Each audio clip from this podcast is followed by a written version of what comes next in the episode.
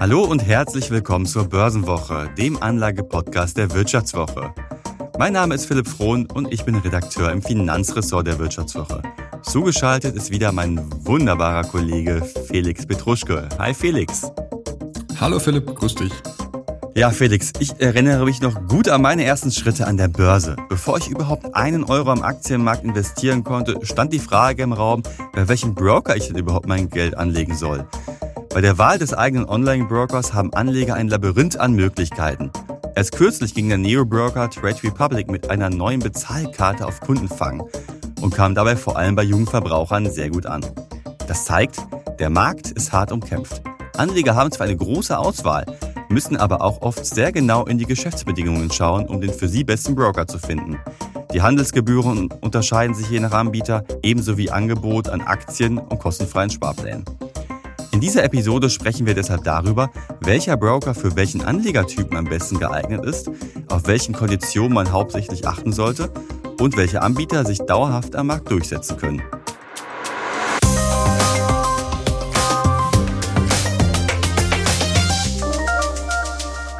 Ja, angefangen hat ja dieses ganze Thema mit so einem kleinen Disput zwischen uns, Felix. Du als Nenn's ruhig Streit, Philipp. Wir ein Streit, wir haben uns bekriegt und mit äh, Toilettenpapier beworfen. Nein, ne, es ging ja letztlich darum, um die neue Bezahlkarte von Trade Republic, die ja vor knapp einem Monat eingeführt wurde. Ich habe ja in der Sonderfolge schon gesagt, dass ich zu dem glücklichen Kreis derer gehöre, die diese Karte schon mal äh, testen durften und äh, dementsprechend habe ich sie auch schon.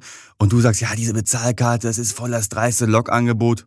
Ich finde, sie hat tatsächlich auch Vorteile und setzt andere Anbieter schon so ein bisschen unter Zugzwang. Ja, das auf jeden Fall. Also das muss man ihnen zugestehen, dass sie eben wirklich ähm, ja wagen, was Neues auszuprobieren, sehr, sehr offensiv sind. Ich fand halt nur, also die Bezahlkarte, es klang jetzt irgendwie so, du kriegst da irgendwie wahnsinnig viel Geld zurück, quasi auf dein Aktiendepotkonto. Es ist halt ziemlich klar gedeckelt und ob es jetzt noch in den nächsten Monaten auch dieses Angebot so beibehalten wird, ist ja offen, Philipp. Ja, also, vielleicht müssen wir noch mal ganz kurz erklären, was, was machen die da überhaupt? Ne? Du hast jetzt diese äh, Bezahlkarte, ist eine eigentlich stinknormale Debitkarte, also jede Sparkasse wird jubilieren, wenn da so ein Hype drum entstehen würde, wenn Leute auf einmal eine Karte bei denen haben wollen.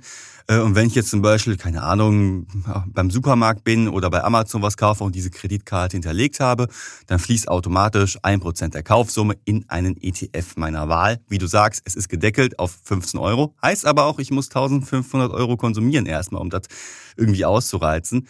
Und ja, ich habe es jetzt ein bisschen ausgetestet hier und da. Dann bist du irgendwie an einer, ähm, keine Ahnung, in irgendeinem Kaffeeladen und holst dir einen Kaffee äh, für drei Euro, drei Cent fließen dann im nächsten Monat in dein ETF. Das macht dich nicht reich. Aber ich finde, es ist ein ganz nettes äh, Nice to have. Vielleicht musst du einen teureren Kaffee dann trinken gehen, für das sich mehr rentiert. Ja, wobei dann ist die Frage, inwiefern das Ganze noch mit dem Sparen so ganz harmoniert, wenn ich auf einmal ganz viel Kohle für irgendwelche äh, mit Sojamilch überschwemmten Latte Macchiatos ausgebe. Aber ziehst du jetzt durch? Also du hast jetzt getestet aus journalistischen Gründen wohlgemerkt. Aber Nur. jetzt privat wirst du es durchziehen? Oder? Ja, tatsächlich. Also wenn ich es irgendwo bin, dann, bezahle ich lieber mit meiner Trade Republic Karte momentan als mit meiner äh, Bankkarte. Ich finde das halt, ja, ich nehme es halt mit diesen 1%, ne? Muss man sagen, du bist eh so ein bisschen Trade Republic Fan, Philipp, deswegen passt das ja auch Fan nicht, also äh, um direkt mal Kunde bist du. Ich bin Kunde, genau. Nein, aber um direkt mal ins Thema zu starten, äh, darum soll es ja heute gehen. Wie finde ich den besten Broker? Und ja, du hast schon gesagt, ich bin Trade Republic Kunde und da brauchten wir natürlich irgendein Gegenbeispiel, um halt stellvertretend für Neo-Broker oder klassischere Anbieter, äh, diesen Vergleich mal zu machen. Und Felix, du bist ja nicht bei einem hippen Neo-Broker, obwohl du ja selber gerade erst knapp über 30 bist, aber innerlich anscheinend ein Boomer. Nein, kleiner Scherz, du bist ja bei der Consorsbank. Ja, ich bin ein Langweiler. Das gebe ich durchaus nicht zu. Tatsächlich bin ich auch relativ treuer Konsors. Seit, seit, seit wann bist du da? Äh, jetzt erwischt du mich ja nicht auf dem falschen Fuß. Ich glaube, seit 2019, 2020 irgendwie okay. so, glaube ich. Ich habe vorher einen anderen ausprobiert, der hat mich nach drei Tagen wahnsinnig gemacht und dann mhm. bin ich äh, zur Konsus, weil das wirklich so ein bisschen idiotensicher ist vom ganzen Ablauf her. Also ähm, das ging relativ zügig, da bin ich, das ist wirklich einer der Vorteile von dieser von dieser Konsusbank, finde ich, ist es wirklich idiotensicher und die nerven dich auch nicht irgendwie dauernd mit irgendwelchen Angeboten oder Neuigkeiten. Mhm. Finde ich viel wert.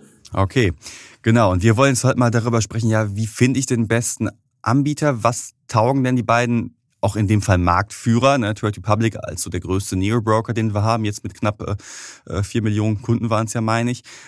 Auf der anderen Seite Consorsbank als jemand, der sehr etabliert schon am Markt ist, so der größte Online-Broker der, ersten Stunde im Prinzip war. Also man muss Consors, glaube ich, so gut erhalten, dass äh, ohne den, so dieser Aktienhandel, den wir heute kennen, der so digital abläuft und auch deutlich günstiger geworden ist, nicht machbar gewesen wäre. Es ist jetzt natürlich keine Frage, soll ich mein Geld unbedingt bei Trade Republic oder Consors angeben? Da gibt es noch ganz, ganz viele andere, Scalable, ING äh, oder weiß der Geier wo. Genau, ne? Also ich habe da echt eine breite Masse und wir haben uns diese beiden rausgepickt, weil ich halt, wie gesagt, Trade Republic Kunde bin, du bei der Consorsbank und so ein bisschen stehen ja beide stellvertretend auch für eine Art anzulegen, um es mal etwas äh, auf, auf, auf die Spitze zu treiben jetzt. Äh. Und jetzt wollen wir mal ein bisschen darüber sprechen, was können die und für wen ist das überhaupt geeignet? So, und da wollen wir ein bisschen streiten ja auch. Nach einer kurzen Unterbrechung geht es gleich weiter. Bleiben Sie dran. Soll ich jetzt Haus oder Wohnung kaufen? Wie sparen Erben Steuern? Bei solchen Fragen kann eine professionelle Zweitmeinung helfen. Die gibt es jetzt mit dem neuen Vivo Coach Newsletter. Er liefert jede Woche Antworten auf Fragen zu Geldanlage, Vorsorge, Steuern, Recht und Karriere. Und Sie können selbst Fragen stellen. Die Antworten geben unabhängige Expertinnen und Experten. Abonnieren Sie den kostenlosen Newsletter jetzt unter vivo.de slash newsletter slash coach. Vivo Coach. Wissen, das sich auszahlt. Ausschließlich, glaube ich. Wir pöbeln uns, genau. So, aber jetzt äh, sag doch mal, so, so ganz allgemein, ne, wenn ich handle, ich mache meine Smartphone-App auf, das finde ich ganz toll. Wie handelst du? Naja, ich mache quasi eben meine äh, Webseite auf, gehe auf consorsbank.de, tu mich mit meinem Smartphone einloggen, mit dieser Zwei-Faktor-Authentifizierung. Äh, das dauert, glaube ich, wahrscheinlich ein paar Sekunden länger, aber das kann ich verschmerzen. Hm, aber es ist nicht so ganz äh, State of the Art, oder? Also es ist schon ein bisschen, naja. Ja, aber muss, kommt ja nicht darauf an, ich weiß nicht, wie oft du jetzt äh, rumtradest, Philipp. Täglich, in, während jeder Bahnfahrt natürlich, nein, aber. Ja, das würde deinen äh, Output erklären, was so beruflich das Ganze angeht. Du bist einfach abgelenkt die ganze Zeit.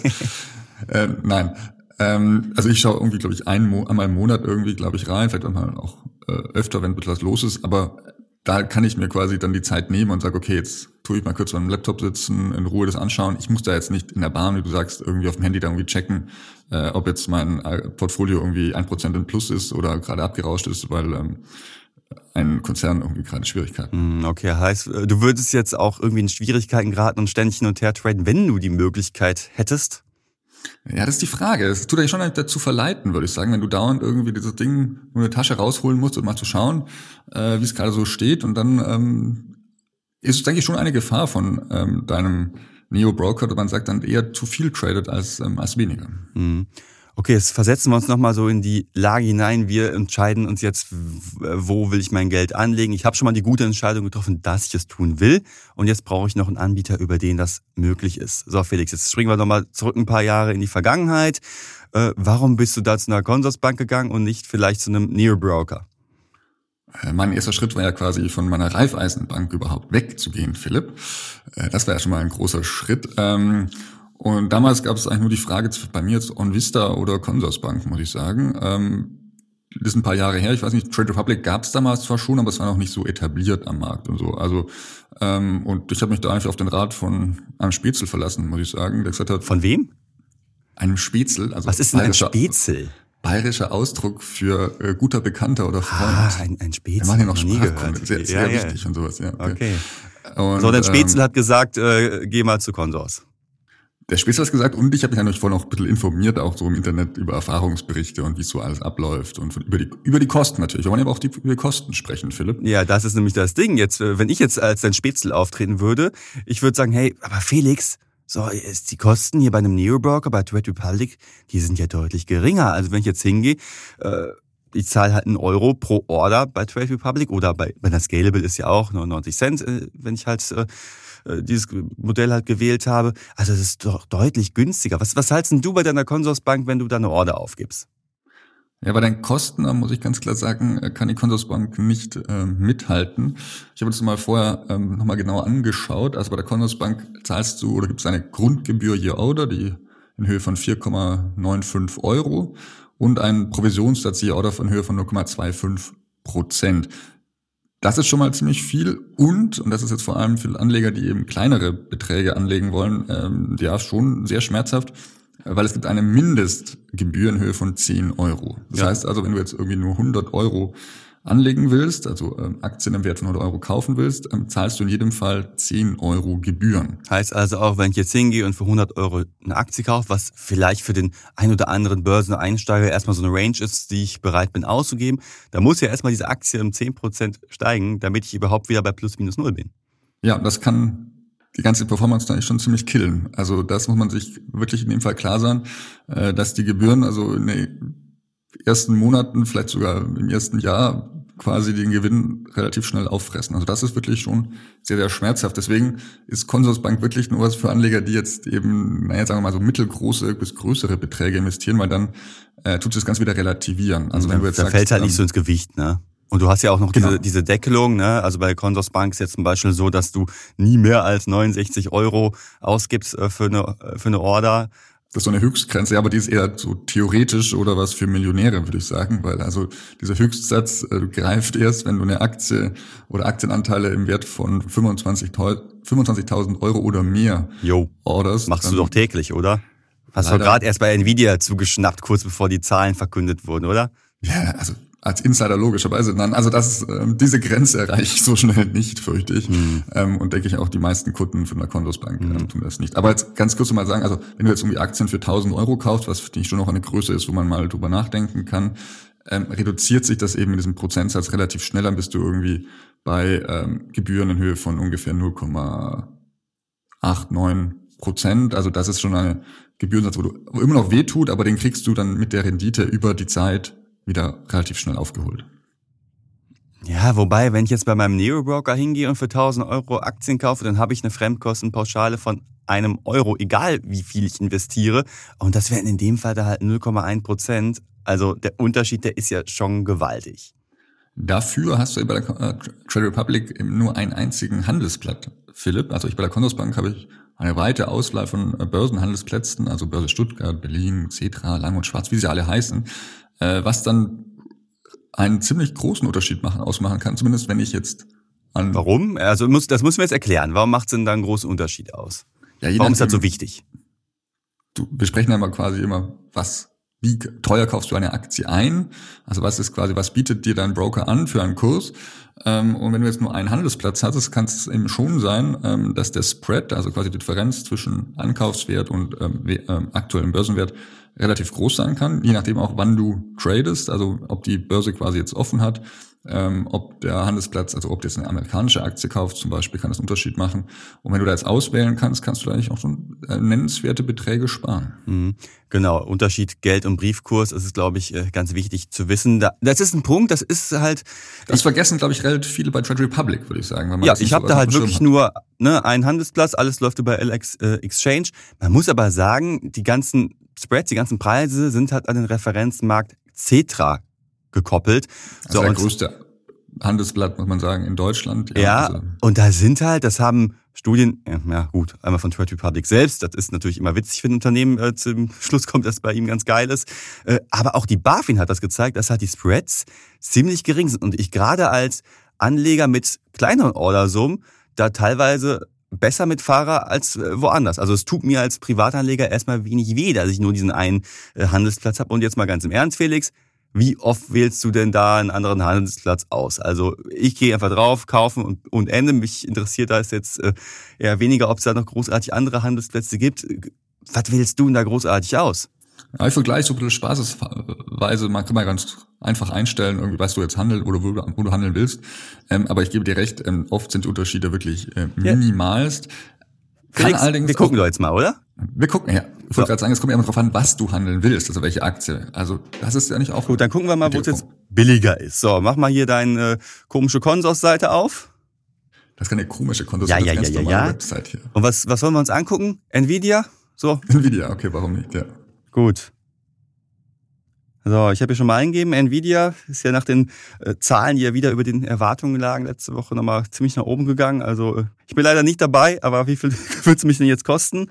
So, und ich habe jetzt hier gerade einen Briefkurs, das ist ja das, was mich als Käufer interessiert, von 702,40 Euro. Ein Spread von 30 Cent gegenüber dem Geldkurs.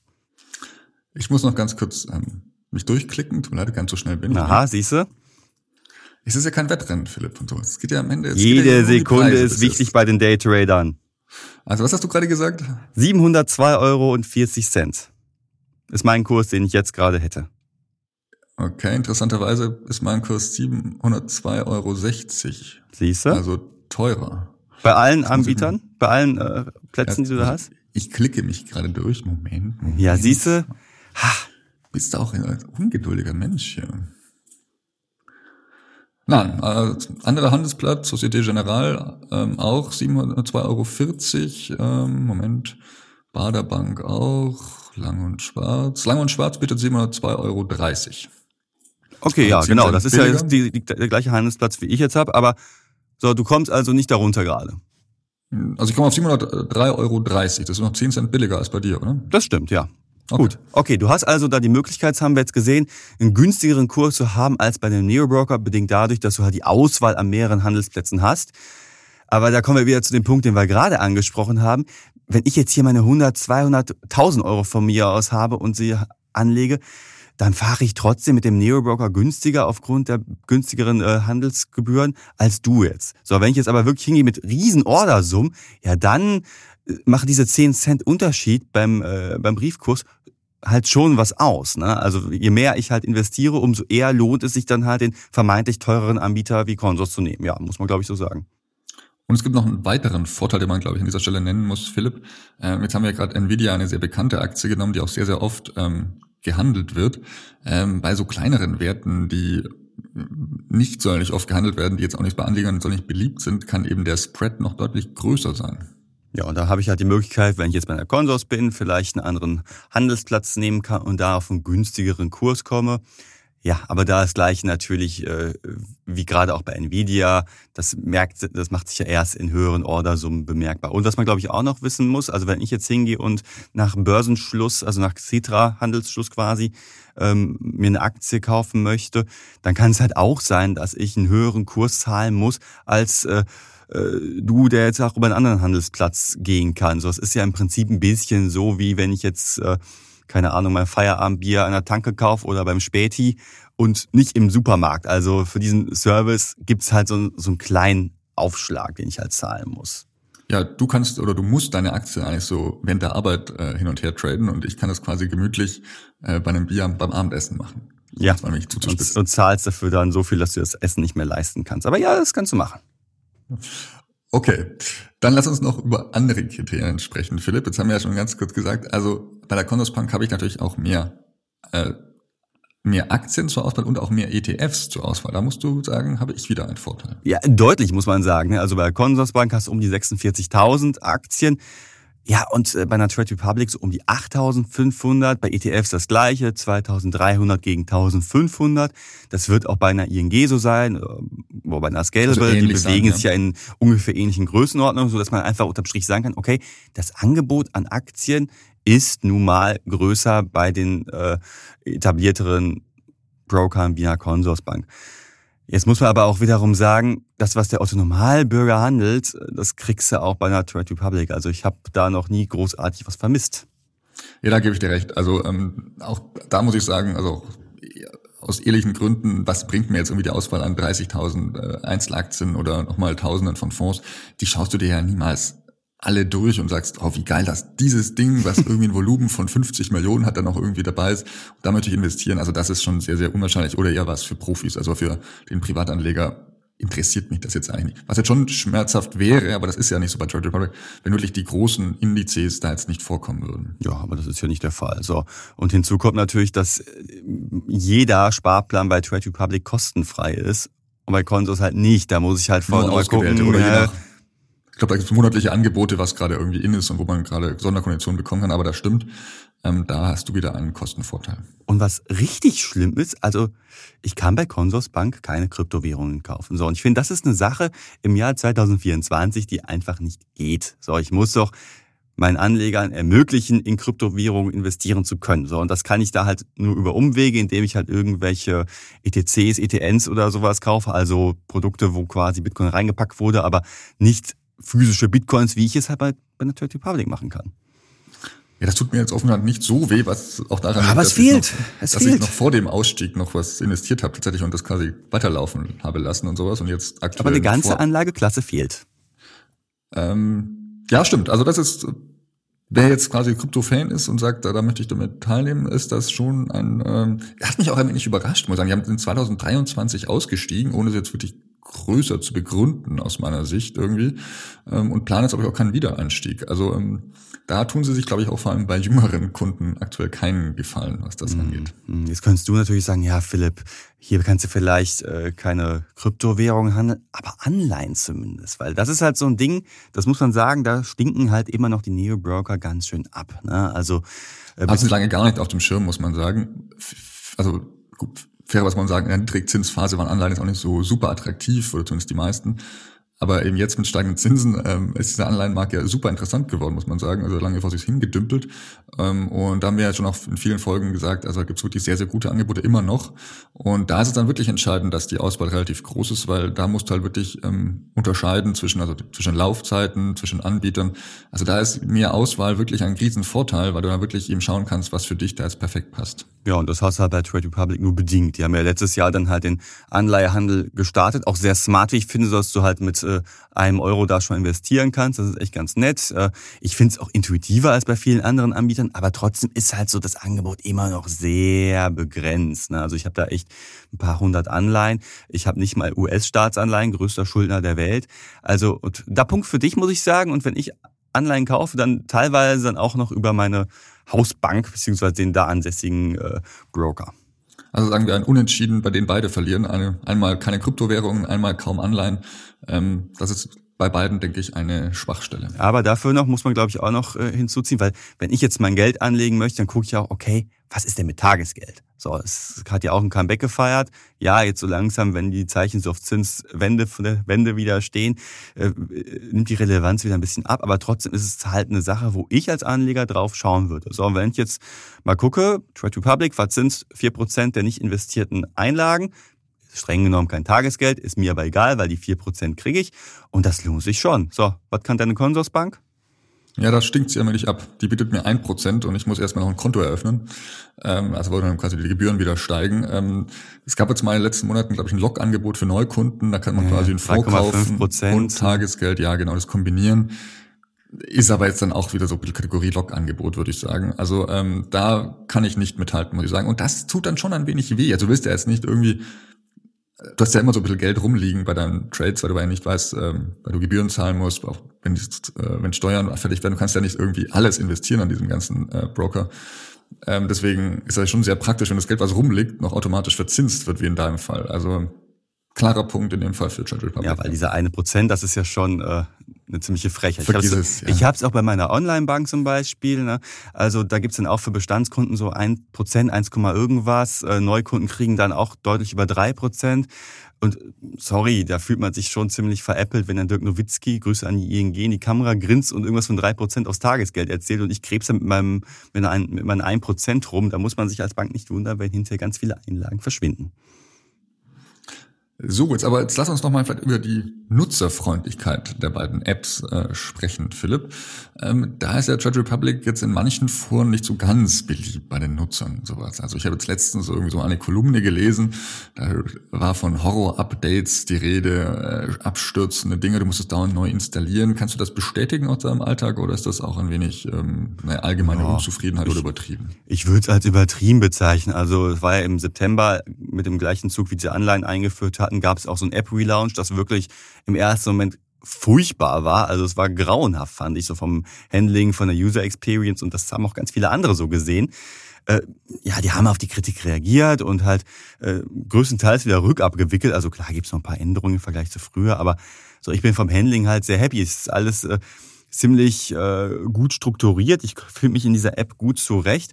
Und ich bin schon jemand, der lieber am Handy handelt, als irgendwie am Laptop oder am stationären Computer oder so. Und ja, das wird mir bei einer Consorsbank schon ziemlich auf die Nerven gehen. Haben die überhaupt eine App dafür? Hm, glaube noch nicht. Ja, Glückwunsch. Hallo, wir haben 2024, also kein Stress bitte, was so Digitalisierung angeht mhm. und so mhm. weiter. Der, gebe dir recht. Ich weiß nicht, was ist, wenn du dein Handy verlierst, wie sicher ist dann dein Zugang zu Trade Republic? Vielleicht um mal das Thema äh, Sicherheit noch Das hängt, glaube ich, erstmal sehr mit dem Passwort zusammen, das du gewählt hast. Und da die Deutschen dazu neigen, irgendwie die so Kombination 1, 2, 3, 4 oder so zu machen. Äh, hm. Äh, ja, das ist halt das Ding. Ich habe halt wirklich erstmal nur dieses Passwort halt, das mich schützt. Wenn ich Apple habe, ja, vielleicht auch eine Face-ID. Und aber natürlich äh, kann ich auch diesen Account dann sperren. Das ist ja im Prinzip das gleiche, wie wenn ich meine Bankkarte verliere. Wenn du jetzt deine Bankkarte verlierst, kann ich bis zu einem gewissen Betrag auch erstmal darauf zugreifen und mir irgendwie eine Packung Chips kaufen oder so. Muss ich halt sperren. Das ist, glaube ich, bei jedem Anbieter so, oder? Nach einer kurzen Unterbrechung geht es gleich weiter. Bleiben Sie dran. Sie leben Fairness, Kultur und Werte? Zeigen Sie Ihr Engagement als Arbeitgeber und werden Sie Teil der Fair Company Initiative. Mit der Fair Company Initiative zeichnet das Handelsblatt Unternehmen aus, die insbesondere Berufseinsteigern und Young Professionals ein faires, attraktives Arbeitsumfeld bieten. Zu den entscheidenden Werten gehören unter anderem das Engagement für Mitarbeitende, Diversity und Chancengleichheit, Nachhaltigkeit und gesellschaftliche Verantwortung. Erfahren Sie jetzt mehr unter faircompany.de. Ja, stimmt. Also das finde ich jetzt so ein kleinen Pluspunkt vielleicht bei diesem Zwei-Faktor-Ding. Also wenn jetzt mein Handy irgendwie rumliegt und ich habe es vergessen irgendwie einen Tag, äh, mit dem kann jetzt niemand so groß viel anfangen, außer meine Kontakte auszulesen, was jetzt ziemlich spannend ist, glaube ich. Ähm, Aber ja, dann kriegt man die Nummer von deinem Spitzel.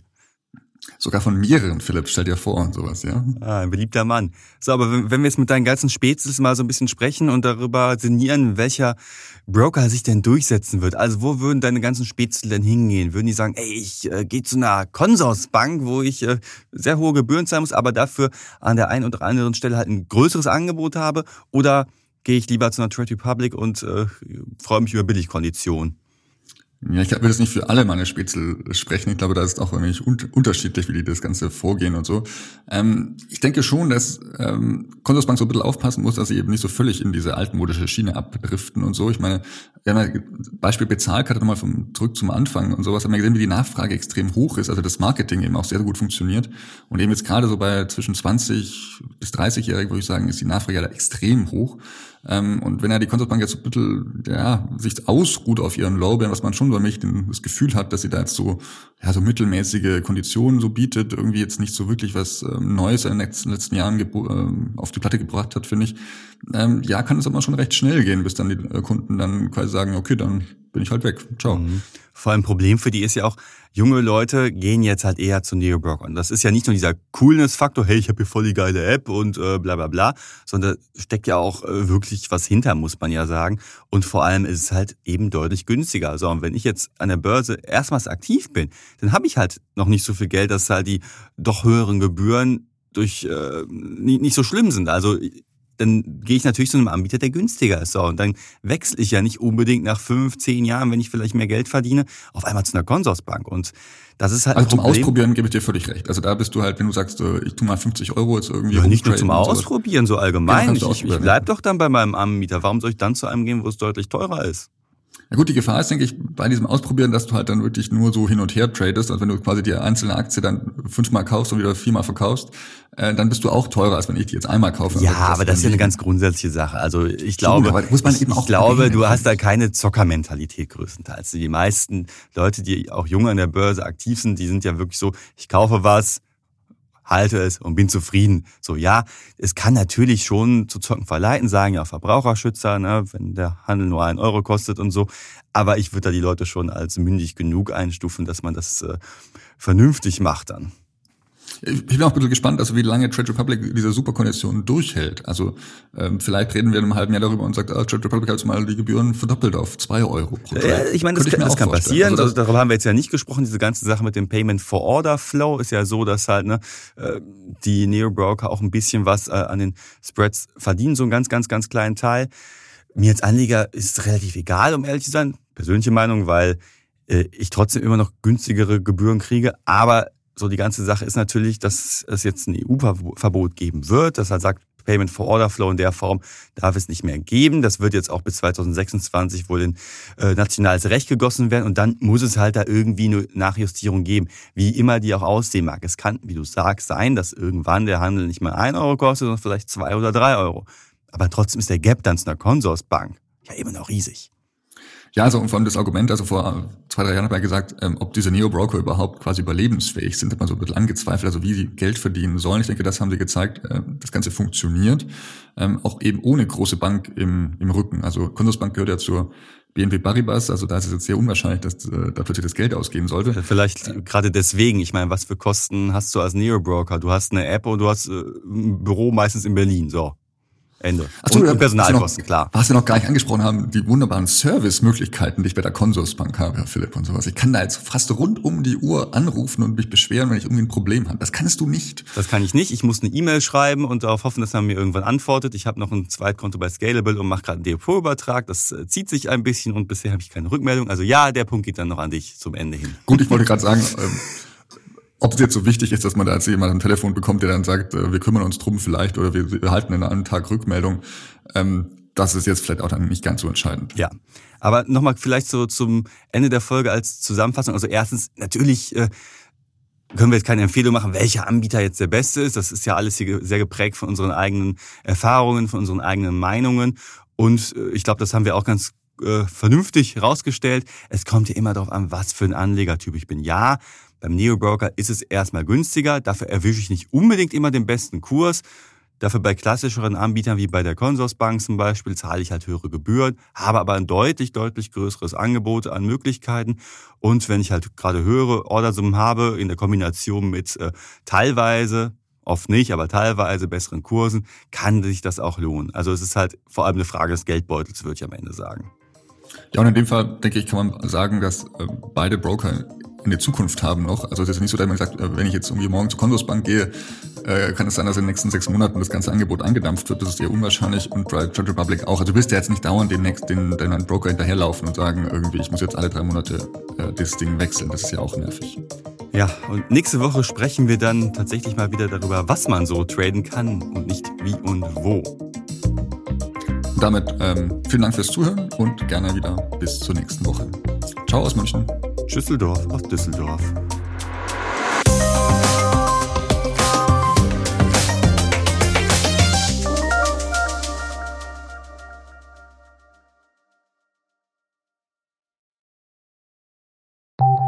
Nach einer kurzen Unterbrechung geht es gleich weiter. Bleiben Sie dran.